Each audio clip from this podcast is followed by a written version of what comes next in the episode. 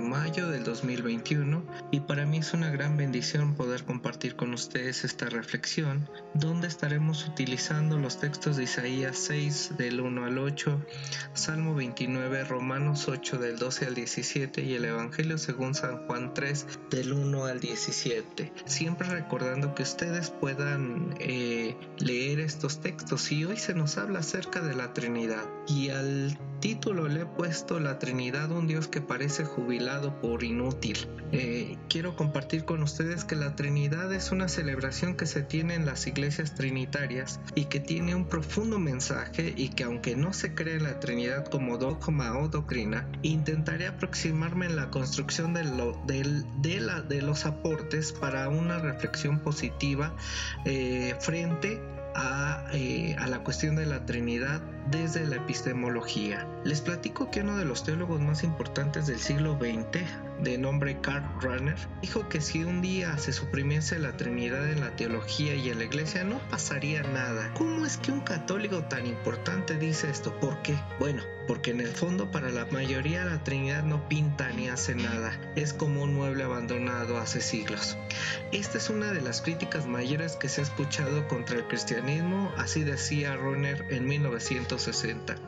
Los cristianos, a pesar de su confesión ortodoxa de la Trinidad, son en la realización de su existencia religiosa casi exclusivamente monoteístas. Si hubiera que deshacer por falsa la doctrina trinitaria, la mayor parte de la bibliografía religiosa podría permanecer casi tal y como está. La idea que el cristianismo tiene de la encarnación no tendría que modificarse nada si no hubiese Trinidad.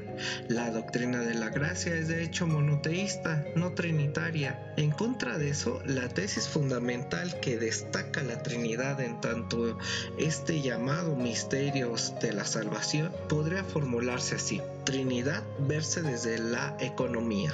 Es la cuestión inmanente y podemos hablar de reciprocidad. Carroner quiso recuperar desde, desde su punto el carácter trinitario, aunque quizá con poca fortuna. Cabe señalar que en la Edad Media la reflexión teológica y la vida de las iglesias se ha desligado de su raíz trinitaria, de forma que han surgido dos trinidades, la Trinidad inmanente que se ha convertido en una especie de reflexión oculta sobre el Dios en sí. Esto es Dios es el Padre, es el Hijo y Dios es el Espíritu Santo. Pero el Padre no es el Hijo ni el Hijo es el Espíritu Santo y así una visión estática y difícil de explicar esto. La otra Trinidad es la Trinidad económica, mejor dicho, en la economía viva de la teología y la vida de la iglesia. Así que para Runner, todo, todo en la teología y en la vida de la iglesia se ha desarrollado como si no hubiese Trinidad en el cristianismo. Así que parece que Dios se ha jubilado por lo inútil. Sí, hago esta afirmación, quizás más trascendental que eh, del cristianismo sea esta. En el principio no está la soledad de uno, sino de la comunión de tres personas eternas, Padre o Dios Padre, Hijo, Espíritu Santo. En el primer principio rige la comunión. Esta comunión constituye la esencia y la presencia de Dios y a la vez la dinámica concreta de cada ser de la creación. Nada existe solamente en sí y para sí todo se encuentra dentro de un vínculo entre personas en las cuales todos los seres humanos conviven entre sí, unos con los otros, por los otros y en los otros. Entonces hablar y reflexionar de la Trinidad es la convivencia y la armonía del Padre con el Hijo y con el Espíritu Santo. Esto constituye la raíz y el prototipo de esta comunidad universal. Entonces, ¿qué significa creer en la Trinidad? No se trata solamente de profesar la verdad dogmática y procurar entender sus términos, sino se trata de la realización integral de la persona y del mundo que le rodea, de vivir en comunidad y de vivir en comunión, donde ayude a las personas a vivir su humanidad de la forma más plena y libre.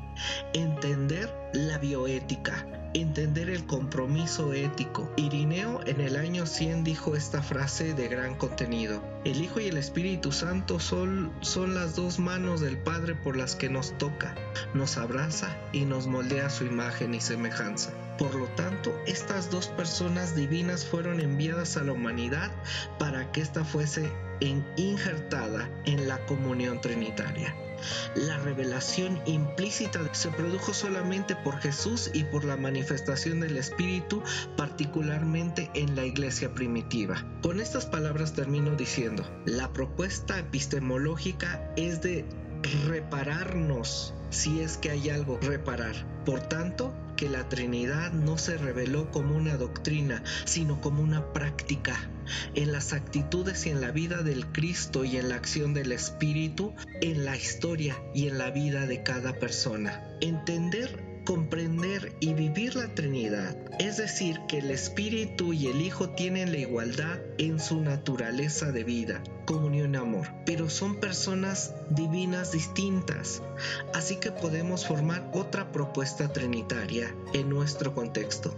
Podemos vivir en comunidad y en común y en comunión, tú, yo, nosotros. Dios, amor, nos bendiga.